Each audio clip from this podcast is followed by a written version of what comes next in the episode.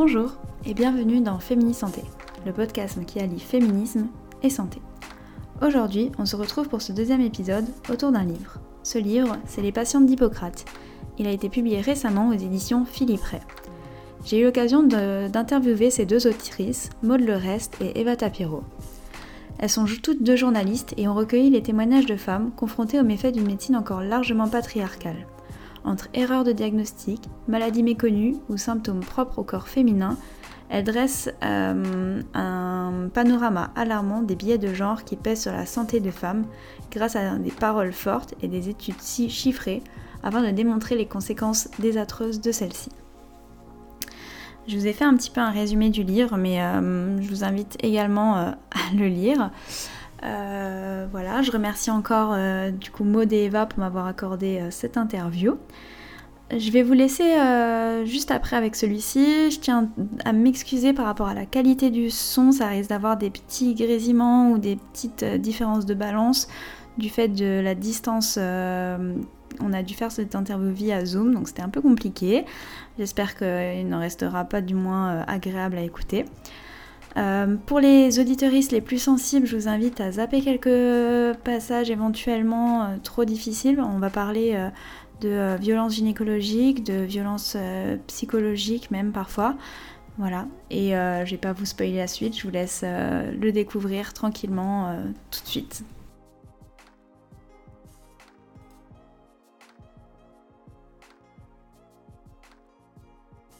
Du coup, d'abord, je voulais un peu que vous vous présentiez pour savoir un petit peu qui vous êtes. D'accord. Euh, donc, euh, bah, moi, je suis Eva, euh, je suis journaliste maintenant depuis 8-9 ans, un peu comme ça. voilà, je travaille beaucoup sur le droit des femmes. et donc, c'est un peu par là que forcément ça, ça m'intéressait le sujet de la santé des femmes. Et voilà, c'est comme ça qu'on est arrivé un peu avec Maud au traitement de, ce sujet euh, plus en profondeur, quoi, on va dire. Ok. Et donc moi, Maude, euh, je suis journaliste depuis 6-7 euh, ans. J'étais journaliste en presse santé pendant deux ans. Et c'est là que j'ai commencé à m'interroger sur ces questions-là, sur ces thématiques-là. Et au fur et à mesure, là où je travaillais, je me suis spécialisée dans la santé des femmes et donc euh, dans les droits des femmes dans la santé, en matière de santé, euh, et surtout les différences, les inégalités entre les femmes et les hommes dans la santé. Et j'ai réalisé que c'était deux thématiques qui se croisaient très souvent en fait et, euh, et qu'il y avait beaucoup beaucoup de choses à défricher là-dessus. donc je suis arrivée dans cette boîte un peu par hasard et au final ça m'a passionnée. Et puis, et puis ensuite, bon voilà, je suis allée vers d'autres euh, types de, presse et de rédaction, mais on avait toujours une envie avec Eva de, faire ça. Euh, et, voilà. Vous vous connaissiez déjà d'avant, du coup, vous aviez travaillé ensemble sur d'autres sujets euh Ouais, on s'est rencontrés, j'étais en stage de fin d'études, Eva était productrice à CNN, et puis on s'est on s'est une copine, et, on, on a réalisé qu'on avait les mêmes centres d'intérêt. Ok, grave cool du coup. Ouais, du coup, en fait, euh, le bouquin, c'est un peu euh, une suite logique par rapport à ce que vous aviez déjà travaillé, les choses comme ça. C'est un peu. Euh, ouais, oui, bah, après, ouais. après, en fait, effectivement, disons que c'est des sujets qui nous intéressaient déjà, c'est des sujets sur lesquels on, voilà, on avait déjà lu, on travaillait, etc. Après, sur le sujet en lui-même, de façon plus précise, on s'est vu beaucoup en fait avec Maud pour, pour pour brainstormer, pour euh, voilà, se dire euh, voilà, qu'est-ce qu'on écrit vraiment, sur quoi on part, euh, qu'est-ce qui est vraiment pertinent, etc. Mais oui, c'est une suite logique de notre travail, de nos travaux précédents. Donc vous aviez un peu déjà une idée de l'amplitude du problème, enfin du problème entre guillemets, dès le début de, l'écriture du, livre? Ouais, ouais, ouais. On, a même été obligé de... Enfin, on pouvait pas faire quelque chose d'exhaustif étant donné que bah, ça le sera jamais. Donc on, on s'est arrêté au bout d'un moment sur euh, plusieurs témoignages forts qu'on a découpés en, thématiques. Et oui, on avait une idée de, l'ampleur du problème même. On se disait que c'était tellement, tellement large que on avait peur d'avoir un peu trop de boulot à un moment. Je sais pas si tu te souviens, Eva, ça allait vite, mais. Euh, ouais. Oui, oui, parce qu'en fait, euh, il y a énormément de choses. Donc, effectivement, il faut, faut trier, il faut savoir comment le présenter aussi, parce que c'est pas toujours évident de le présenter de façon simple ou pédagogique, ou voilà, parce qu'on reste dans la santé quand même. Donc, euh, parfois, ça peut être soit technique, soit, euh, bon, voilà, le vocabulaire n'est pas forcément hyper, euh, hyper, simple non plus. après, malgré tout, même si, enfin, moi j'avais conscience de, l'ampleur, etc., mais malgré tout, j'ai quand même découvert des choses en, faisant les recherches, en travaillant, et puis j'ai découvert aussi c'est pareil, on, le sait, mais les conséquences concrètes en fait sur la vie des femmes, comment ça bousille vraiment le, quotidien. Quoi. Ouais, vraiment poser des mots sur, euh, sur des idées, sur des choses qu'on a déjà entendues, mais voilà, le mettre concrètement. Et puis c'est une recherche vraiment énorme parce que c'est comme des tiroirs en fait. On en ouvre un, il y en a encore plein à l'intérieur, enfin, et puis on voit cette info, donc on la check et on voit cette étude, et en fait on voit une autre, et il faut même savoir s'arrêter parce que sinon euh, on aurait sorti euh, une thèse, ça nous aurait pris trois ans. en fait, il faut savoir s'arrêter aussi. C'est la différence entre le journalisme et la recherche on peut pas être exhaustive et, des scientifiques non plus, quoi. Ah ouais, non, mais c'est clair, là, quand j'ai commencé à m'y intéresser, à lire un peu, euh, genre, je pense que j'ai 12 000 dossiers avec des sous-parties, des sous-sous-sous-parties, enfin, il y a vraiment, euh, voilà, il y a plein de choses à, dire. Euh, du coup, est-ce que dans la recherche des témoignages, c'était quelque chose qui était un peu difficile pour vous ou, ou de manière naturelle, vous avez trouvé pas mal de témoignages Est-ce qu'il y en a est-ce qu'il y a des choses qui vous ont marqué, par exemple, dans, ce genre de choses? Vous avez fait un appel à témoins euh, euh, On a fait plusieurs choses. Déjà, on a un peu euh, checké dans notre entourage, parce que comme ça touche toutes les femmes, ben, c'est assez facile, en fait, malheureusement, de, trouver, même autour de nous. On a fait des appels à témoignages en passant par des associations, voilà, parce qu'il y a des associations qui s'occupent hein, de, voilà, de soit en fonction des troubles, etc. Donc, euh, vous pouvez passer par, des associations. Ça n'a pas été, pas pas été difficile hein, de trouver des gens. C'est pas difficile parce que, ben, voilà, encore une fois, ça touche tellement de monde. Après, ce qui peut être difficile, c'est euh, le passage à la parole pour, euh, pour les témoignages. Qui, voilà, c'est pas forcément hyper évident de se livrer, mais finalement, on n'a pas eu tellement de soucis là-dessus non plus. Ouais, euh, je dirais que les deux euh, plus euh, compliqués, enfin les deux thématiques les plus compliquées, c'était infertilité et autisme, parce que c'est en même temps les, les thématiques les plus difficiles, les plus complexes, les moins, les moins traitées dans les médias et pour lesquelles les, les patientes sont les plus, on va dire, soit complexées, soit avec des tabous pas encore déconstruits, soit, soit pas vraiment dans la confiance en fait. Donc ça, ça a été plus compliqué. Et, on a dû, j'imagine, enfin je pense toi aussi Eva, redoubler d'efforts pour gagner la confiance de ces femmes-là, euh, parce que parce que c'est des histoires euh, beaucoup plus rares aussi, quoi. Oui, oui, c'est vrai que c'est pas des. En fait, elles s'inscrivent pas tellement dans un truc de. Enfin, je sais que par exemple pour l'infertilité, euh, clairement, elles subissent des choses hyper violentes et douloureuses, c'est hyper difficile, mais elles ont elles se sentent presque coupables de le dire en fait. Parce que comme le but euh, final, c'est censé être euh, avoir un enfant, euh, elles sont censées en fait se sacrifier pour ça. Donc c'est un peu normal, il y a une forme de logique au fait qu'on fasse tout pour, avoir un enfant, donc c'est assez, assez difficile. Du côté de l'autisme, le truc c'est que en fait c'est un sujet qui est tellement traité c'est mal traité en deux mots, j'entends. C'est un sujet qui n'est pas bien compris, euh, il y a beaucoup d'approximations autour de ce sujet-là, et en fait, les patientes et les patients, ils ont un peu ras-le-bol et, euh, et, ils sont un peu réticents à parler. Donc, euh, et c'est normal, parce que le journalisme traite très mal ce sujet-là, et donc, c'est des personnes qui sont fatiguées, qui n'ont pas confiance, à raison, et, donc il faut, vraiment redoubler d'efforts pour pour savoir leur parler, savoir les écouter et puis bien comprendre aussi. Quoi. Ah bah oui, oui, c'est sûr. Euh, par rapport à l'autisme des femmes, ben, ce que vous disiez, euh, est-ce qu'on avait déjà entendu, vu que les femmes, elles ont la capacité d'adaptation, etc. Enfin, comme beaucoup, euh, c'est des, des, diagnostics qui sont posés plus tard, donc il y a tout ça qui va avec. Après, réoser en parler et témoigner là-dessus. Mais du coup, moi, c'est vrai que quand j'ai lu votre livre, il y a pas mal de témoignages qui sont hyper récents, en fait. Et euh, c'est vrai qu'on pourrait se dire, bah ça y est, maintenant, euh, bah, ça fait euh, MeToo, ça fait 5 ans, Paye ton utérus, ça fait presque 10 ans, je crois, c'est 2014, Paye ton utérus, il me semble. bah en fait, on a l'impression que, ok, il y a une libération de la parole, mais concrètement, dans les actes, il n'y a pas eu vraiment de changement.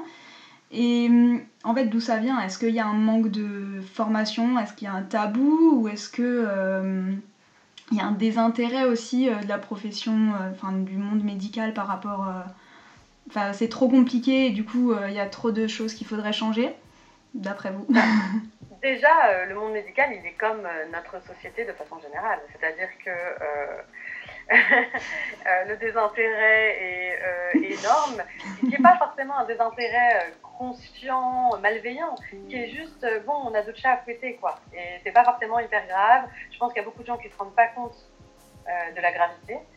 Euh, et puis, malgré tout, euh, de toute façon, il faut du temps. Enfin, je veux dire, euh, entre le moment où il y a des déflagrations de paroles, où d'un seul coup, on se prend les trucs en pleine face, et le moment où il y a une action pour changer les choses, malheureusement, ça prend beaucoup de temps.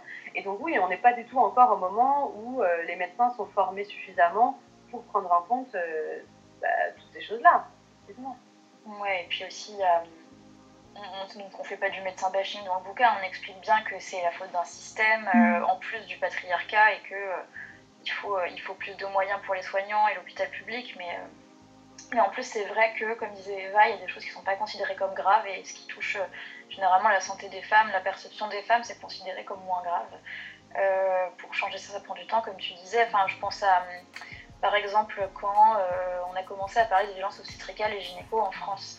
Euh, la réaction euh, du syndicat majoritaire des gynécos et du collège des gynécos, ça a été de dire euh, là, il n'y a rien à voir.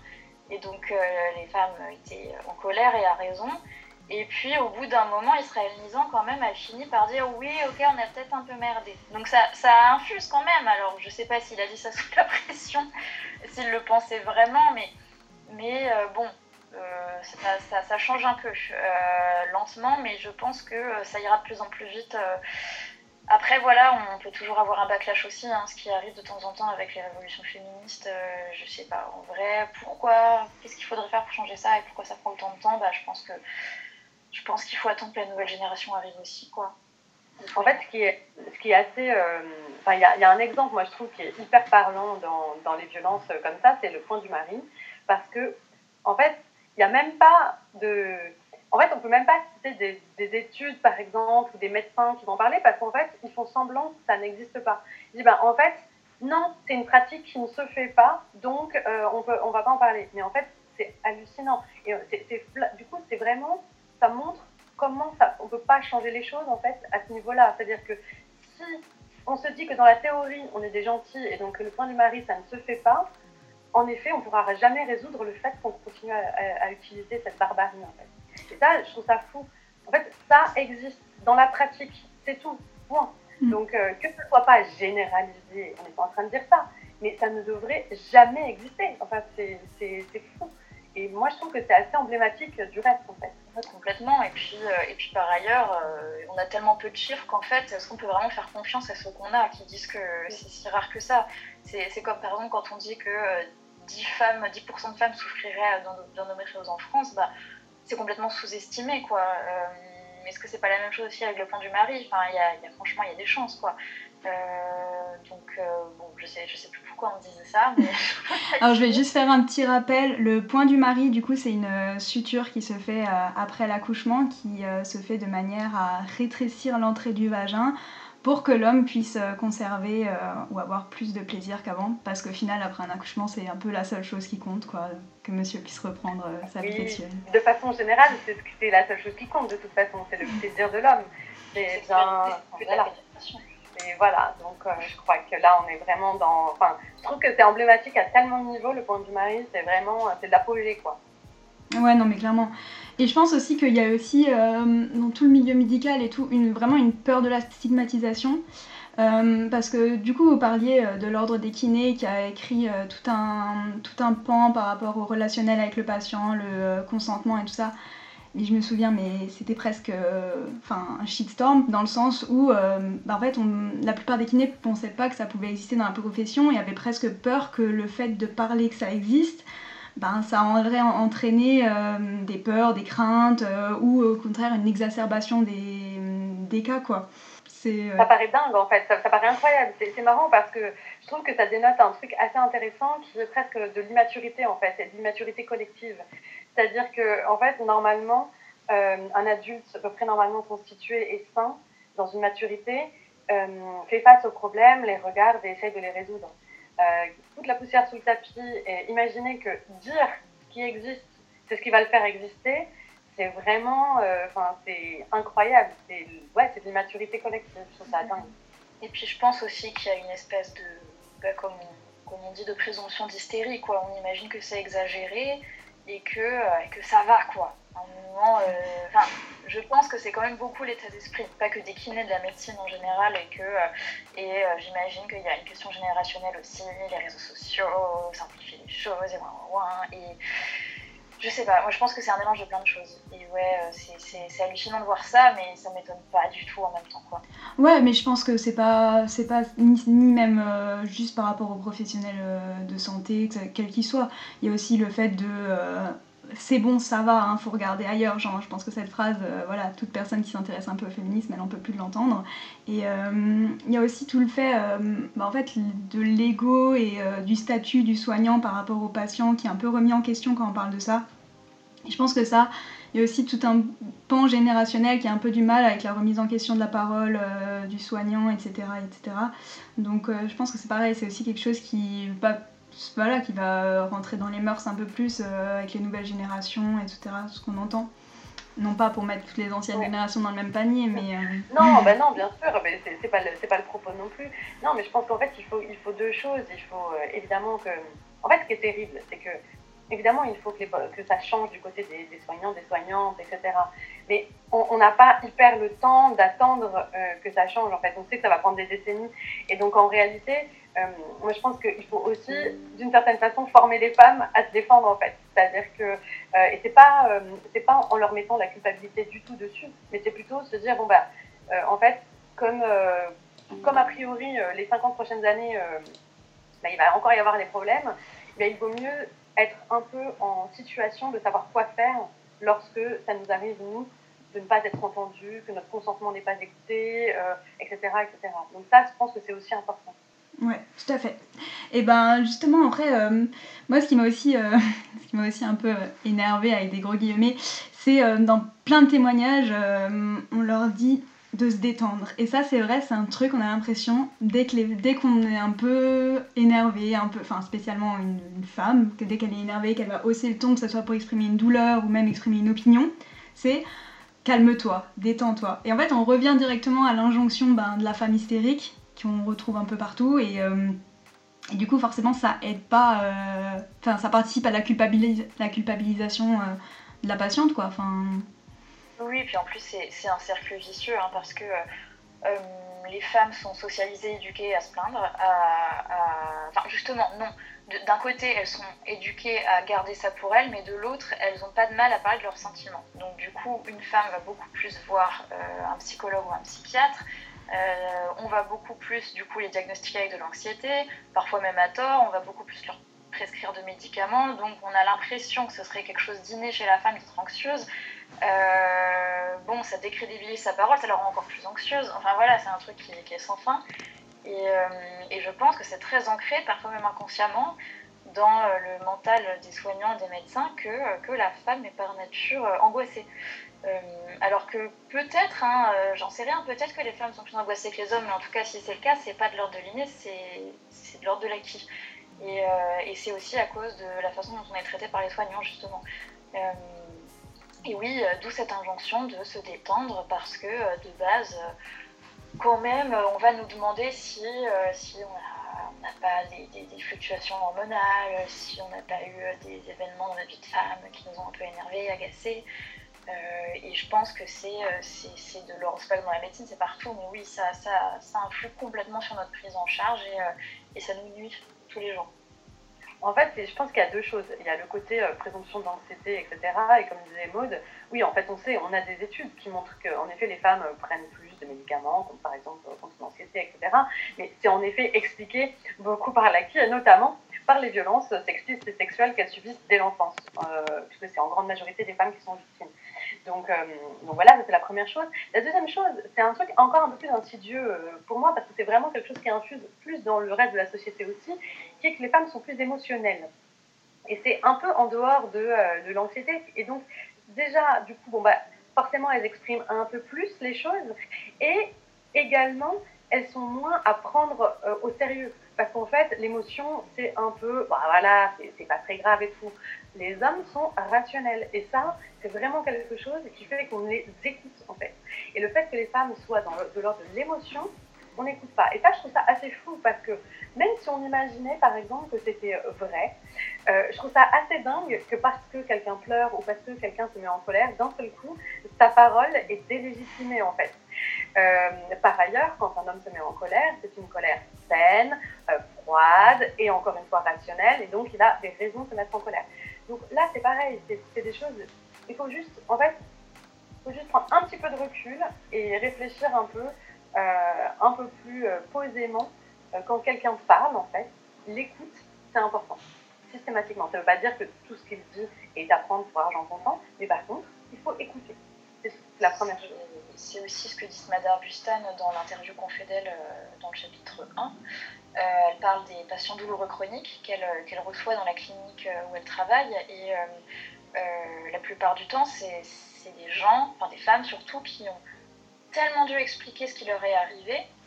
C'est la énième fois qu'elle l'explique que du coup, bah, évidemment, elles, ont, elles en font un peu, entre guillemets, des caisses.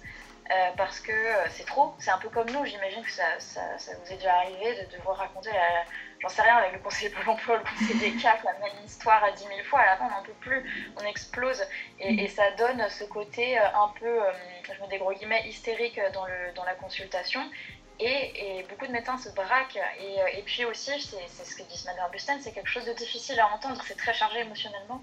Et, euh, euh, ça, nuit aussi là encore à l'écoute, justement. Et alors que de base, si on avait bien écouté ces femmes dès le départ, on n'en serait pas arrivé là. Ah oui, mais de toute façon, mais ne serait-ce que pour revenir à la différence entre la colère d'un homme et la colère d'une femme, pour repartir de là, on a aussi tout un pan qui dit que bah, les hommes, ils n'ont pas le droit de pleurer, pas le droit d'exprimer euh, leurs sentiments. Donc d'un côté, le patriarcat sur ce point-là, ça les touche également eux, parce que ben, s'ils exprimaient euh, aussi leur douleur de cette manière-là, ben, peut-être que ça serait donnant-donnant, et à la fois, ben, ça crédibiliserait, entre guillemets, plus euh, la douleur féminine qui est plus exprimée, mais d'un autre côté, ben, ça permettrait aussi parfois, justement, de rationaliser si on peut rationaliser une douleur même de ce point de vue-là. Ouais, bah, certains, certains l'ont bien compris parce que quand on a quand ils ont un rhume, euh, on l'entend pendant euh, pendant quatre semaines quoi. Donc, euh, Alors que nous, on va au boulot avec des crampes de règles pas possible. C'est fou, c'est que des contradictions en fait. À la fois, on est des chouineuses et à la fois, en fait, on va taffer avec des douleurs pas possibles. À la fois, ils sont forts et ils disent rien et à la fois, quand ils ont un rhume, c'est la fin du monde quoi. en fait, tout ça est complètement contradictoire et personne n'a l'air de s'en rendre compte quoi.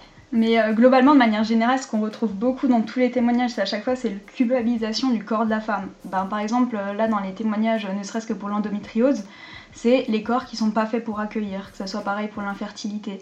Et ça me fait penser à euh, un sketch de Marina Holman qui disait qu'elle avait une relation avec un sexologue qui lui a dit si elle avait pas de plaisir, c'est parce qu'elle était féministe.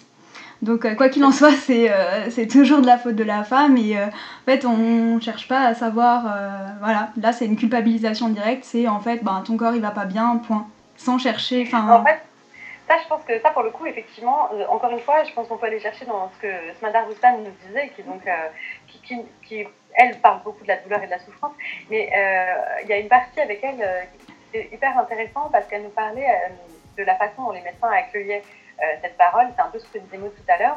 Et en fait, euh, il y a un moment donné où les soignants, les soignants, comme ils ne savent pas en fait ce qui se passe, comme ils n'ont pas ou alors les moyens de traiter, puisque c'est le cas par exemple de l'endométriose, hein, par la il n'y a, pas de traitement.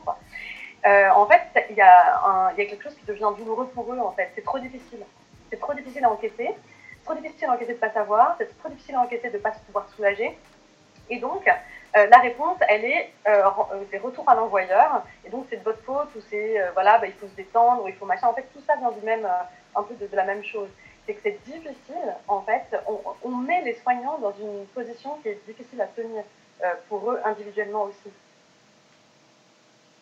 Ah bah oui, tout à fait, parce que du coup, vu qu'ils n'ont pas la, la, réponse ou forcément les solutions, en fait, déjà de base, on voit qu'il y a des errances pas possibles. Enfin, je sais que par exemple, bah, les témoignages de Anne-Marie. Je vais pas spoiler le, le bouquin, mais enfin, moi je l'ai trouvé glaçant. On voit qu'il y a vraiment une vraie errance médicale euh, enfin, qui emmène euh, très très loin. et euh, qu'il faut démultiplier les preuves, vraiment pouvoir appuyer sa parole. Et il y a un autre témoignage d'une autre dame sur tout ce qui va être problème cardiaque, où elle a carrément besoin de la parole de son mari pour justifier ses symptômes à elle. Et en fait, c'est ça qui est un peu complètement ahurissant en fait quand, quand on regarde ça, quoi. C'est que même dans les problèmes qui la touchent, elle, elle a besoin de la parole d'un homme pour appuyer ses propos à elle, quoi. Bah, ce qu'on voit, c'est que quand on est une femme soit seule, euh, soit célibataire, soit lesbienne, euh, de base, on est moins bien euh, traité, quoi. Ça, c'est clair. c'est ce que dit bien Sabrina, donc, qui, qui, a un infarctus du myocarde. Elle dit que si j'avais été seule ce soir-là, j'aurais pris un doliprane et je serais retournée me coucher et je serais morte. Enfin, elle le dit clairement, elle le dit comme ça. Et c'est son. Parce que justement, elle se disait ça doit, être rien, c'est bon, j'ai au ventre, euh, voilà. Et puis c'est le mari qui insiste, quoi. Et puis non seulement il insiste pour qu'elle soit prise en charge, mais il insiste pour qu'elle n'aille pas aux mêmes urgences où sa sœur est décédée euh, quelques années auparavant. Et, euh, là encore, si son mari n'avait pas été là, elle serait allée dans les mêmes urgences, peut-être prise en charge de la même façon. Enfin, on n'en sait rien, on peut pas savoir ce qui se serait passé, mais globalement, un homme aide beaucoup dans la prise en charge. Et c'est c'est désolant, mais c'est encore comme ça aujourd'hui. Et quand on est euh, seul et en plus une jeune femme, comme c'est le cas d'Anne-Marie, alors là, euh, alors là, c'est pas possible. Enfin, le, paroxysme de sa situation, c'est quand on, c'est quand on envoie euh, consulter un hôpital psychiatrique. C'est vraiment glaçant, quoi. Alors qu'au final, il bah, n'y a rien du tout. Enfin, elle n'a pas de maladie psychiatrique. Elle a une dépression, oui, causée par, par son état. Oui, donc c'est une maladie, mais, mais c'est causé par ce qui lui arrive, en fait. Elle n'a pas, elle a pas de trouble outre mesure. Et, euh, et c'est vrai que euh, peut-être que si ça avait été un homme, même sûrement, on l'aurait pas traité comme ça, quoi. Et par ailleurs, euh, non seulement la dépression, elle est induite de, ces troubles physiques, mais en plus, évidemment, une errance médicale qui dure des années, euh, des euh, violences verbales, des non-écoutes hallucinantes de la part de certains euh, médecins, ne viennent pas améliorer son état psychique, ce qui paraît relativement logique. Ah bah oui, non mais c'est clair qu'on voit, de toute façon, elle est pas, pas crue déjà de base, donc il y a ça qui joue. Et j'avais vu, je crois que c'était nous toutes qui avait fait une enquête comme quoi il y a 67% des femmes qui au moins une fois dans leur vie n'ont pas été crues par un médecin. Et du coup, ce, qui, c'est ce que vous disiez aussi, c'est euh, une des citations du livre, c'est le problème de la douleur, c'est qu'il faut croire le patient. Et euh, ben, ça revient un peu à ce qu'on disait avant, avec euh, le fait que ben, voilà, les femmes, elles ont tendance à plus en parler, donc ben, il y a peut-être plus cette habitude d'entendre les, les, femmes se plaindre de leur douleur, et c'est plus banalisé, du coup, sûrement. Et du coup, à la fin, on a l'impression que c'est presque un soulagement quand ils arrivent à mettre une étiquette, enfin un diagnostic, donc effectivement, on a un diagnostic, que ce soit au niveau euh, l'endométriose, la vestibulite, euh, ou pour parler des, des euh, maladies gynécologiques. Mais d'un autre côté, ok, il y a cette étiquette, mais en fait, à l'heure actuelle, vu que la recherche a tellement de retard, que ce soit dans ce domaine-là ou même dans le domaine qu'on parlait avant de l'autisme, et on va même pas encore parler de la santé mentale des femmes, parce que là, je pense qu'il faudrait carrément un, deuxième bouquin, voire une thèse, comme vous disiez juste avant. Et du coup, ils se retrouvent avec un diagnostic et elles partent comme avec ça en main et voilà, débrouillez-vous.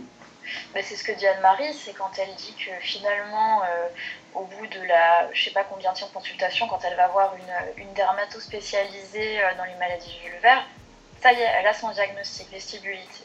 Mais par contre, il n'y a toujours pas de traitement. Donc en fait, oui, il y a des mots, bon, enfin, qu'est-ce que ça change, quoi? Et la médecin a l'air contente parce que, bah, elle a fait son job, quoi. Et ce, qui est ce qui est fou, c'est que c'est pareil pour, euh, pour Nada avec l'endométriose. Alors que l'endométriose, euh, c'est quand même, on a l'impression, ah non, on en a entendu parler, c'est bon, on a presque l'impression que c'est le truc, euh, bon, voilà, tout, tout, le monde serait capable presque de faire un, diagnostic d'endométriose dans la société quand tellement on en, entend parler. En fait, pas du tout. Non seulement il a fallu du temps, elle aussi, pour avoir un diagnostic, et en plus, en fait, elle, elle, tombe des nues. Quand on lui dit, elle se dit, ah ben c'est génial. Elle, elle se dit, c'est génial. Se dit, c'est bon, on sait ce que j'ai, donc on, va me dire quoi faire. Et là, on lui dit, ben, il n'y a rien. Donc euh, prenez la pilule et comme ça, ça ne fera pas avancer la maladie. Et elle, elle tombe des vraiment. Elle se dit, mais c'est incroyable en fait. Comment c'est possible qu'il n'y ait rien pour le traitement et comment c'est possible qu'on ne propose rien pour la douleur parce que c'est ça, à part euh, prendre une tonne et demie euh, de, de cachetons et d'être complètement à l'ouest. Donc en fait, c'est ça, elle se dit, mais c'est pas possible. Et elle, elle, est presque plus abattue finalement après qu'avant. C'est ça qui est terrible. C'est le passage. Enfin, normalement, ça devrait soulager en effet. Ouais, c'est de se dire, ok, j'ai un diagnostic, et ensuite En fait, c'est le et ensuite qui, qui, qui bloque, parce que bah, du coup, euh, c'est des pathologies où bah, la recherche, elle a pris tellement de retard, parce que bah, la recherche, déjà, sur tout ce qui est... Euh, bah, les femmes, elle avait pris de retard avec tous les scandales qu'il y a eu, euh, qui n'avaient pas inclus les femmes dans les études déjà de base, qui faisaient que bah, on considérait qu'une pathologie elle était non genrée alors que ben, forcément les femmes elles vont pas réagir de la même manière que les hommes ni aux doses de médicaments ni à tout le reste mais euh, ouais, du coup, euh, faut se dire que ok, bah, on a un diagnostic, mais la recherche elle avance, mais en attendant, ces patientes-là, elles restent mine de rien euh, bah, avec leur douleur. Et les recherches sur la douleur, ça avance. Enfin, il y en a plein, plein, plein qui font des recherches sur la douleur. On a de plus en plus de centres antidouleurs qui ouvrent, etc. Mais malheureusement, c'est aussi ce qui fait que les femmes, elles ont plus tendance à se tourner vers les médecines qu'on appelle parallèles, parce qu'en fait, elles cherchent des réponses à leur douleur qu'elles n'arrivent pas à trouver dans le système médical, quoi. C'est ça, bah, en fait, il y a une errance. Pardon, vas-y, non, non, enfin, je, je sais que c'est très juste, c'est ce qui est problématique, c'est que, en fait, ce que cherchent beaucoup de patientes dans ce cas-là, des patients aussi, mais plutôt des patientes, c'est de l'écoute et du temps. Et, euh, et quand, euh, quand on vit dans une ville où le généraliste il, est bouqué euh, et qu'il a 10 minutes à consacrer à quelqu'un qui, qui, a des problèmes complexes, et bah, la personne ne se sent pas écoutée, parfois même elle n'est pas bien traitée, parfois elle est méprisée. Et puis, euh, si elle va voir le charlatan du coin euh, qui la soigne avec des énergies, euh, par contre, cette personne, elle aura une heure et demie à lui accorder. quoi. Et parfois même, ça ira mieux, parce qu'elle l'aura écouté pendant 1h30, que qu'il y aura eu quand même de l'empathie.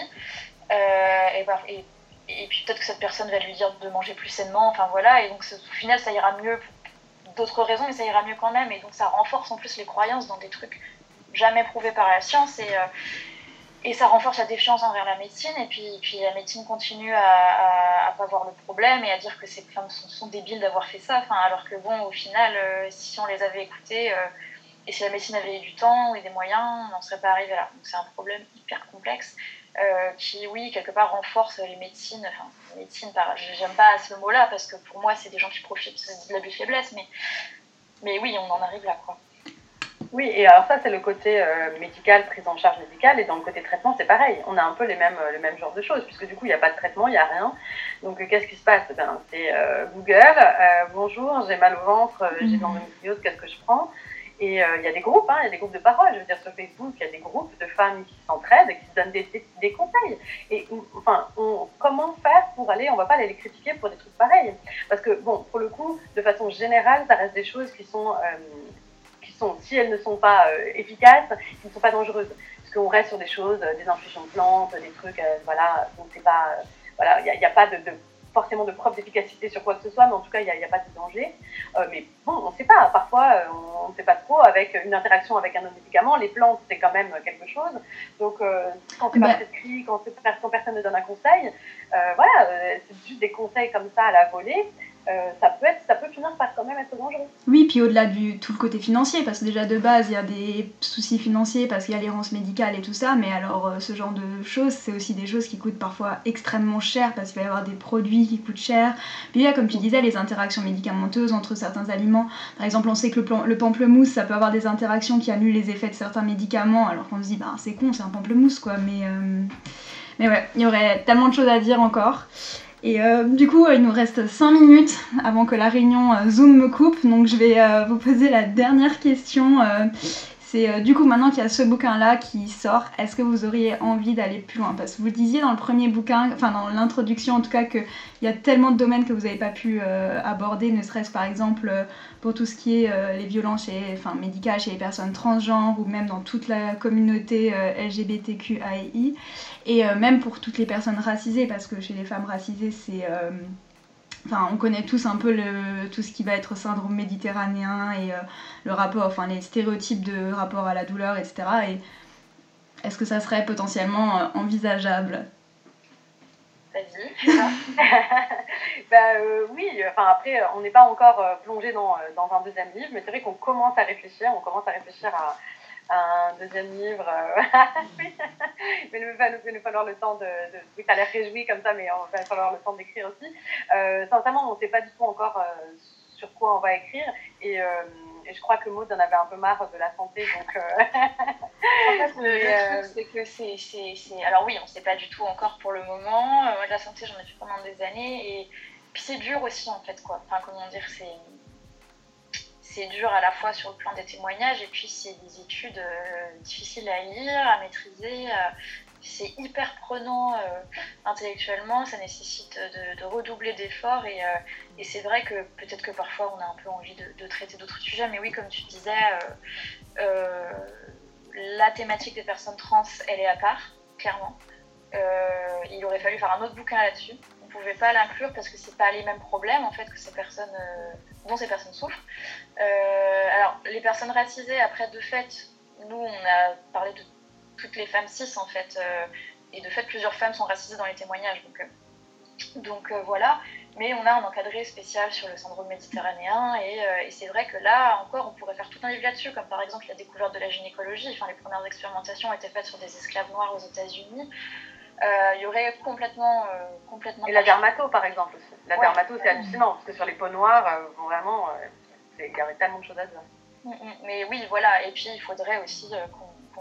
Là, on est en l'occurrence, on est deux femmes blanches, donc peut-être pas les, les, mieux placées pour. et aussi. Enfin, voilà, donc il y a toute cette question qui se pose aussi. Ça demande éthiquement aussi et moralement, il y a plein de questions qui se posent autour de ces sujets-là. Ok. Et ben en tout cas, euh, encore merci d'avoir accepté euh, bah, que je vous reçoive euh, ici. Ça m'a vraiment touché que vous acceptiez. Parce que bah, voilà, c'est que le deuxième épisode, mais j'espère qu'on va pouvoir en faire plein d'autres. Super, merci.